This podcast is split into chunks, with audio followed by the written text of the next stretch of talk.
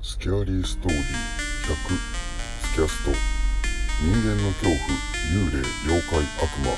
科学では紐解けない不可思議な話など。そういった怖い話を読み解いて自分たちでも創作怪談を作って朗読してみようという内容です。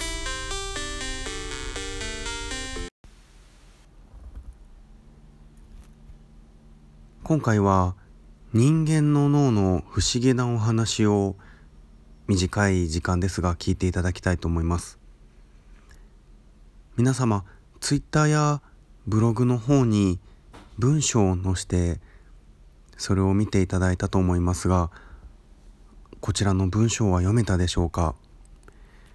この文章というのが読める方にはスラスラと読めたと思うのですが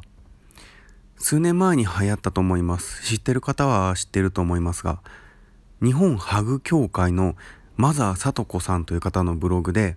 こういった記事が書いてあったんですね。こちら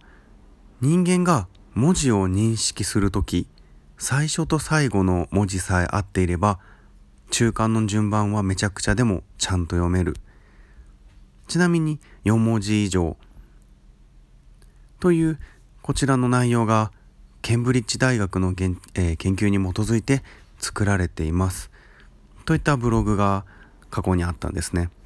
つまり意図してこの単語の中間部分のみの文字を入れ替えてあるんです。それにもかかわらずすんなり読めてしまうと思います。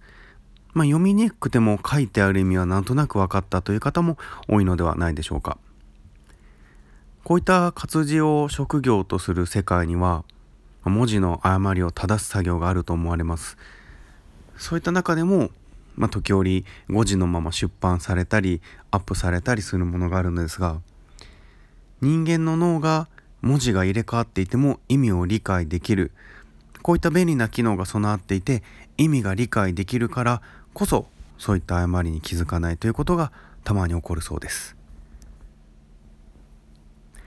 こういった脳が目に見えているものを勝手に見えているものとは違うように認識して理解をしようとする。こういったことが人間の脳人間に限らず生き物の脳の中にあると言われています。このポッドキャストでも多く話をさせてきていただいてますが幽霊といった人間が作り出した言葉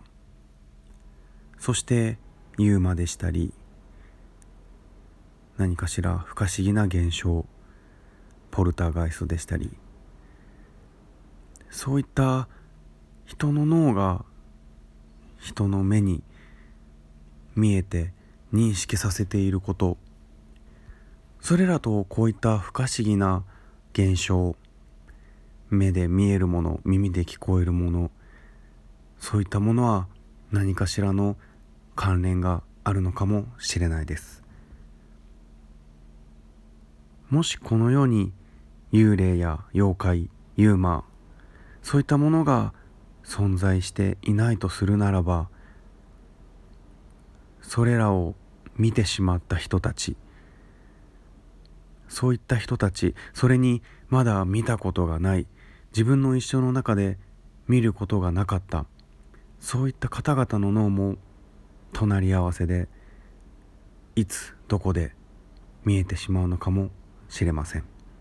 そういった人間というもの自分自身で気づかない自分自身が本当に一番怖いものなのではないでしょうか。今回は短いお話でしたがこの文章を見ずにポッドキャストのアプリの方で聞いていただいている方はブログや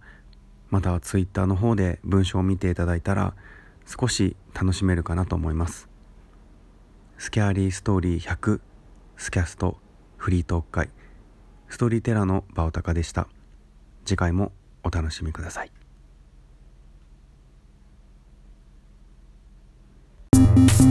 「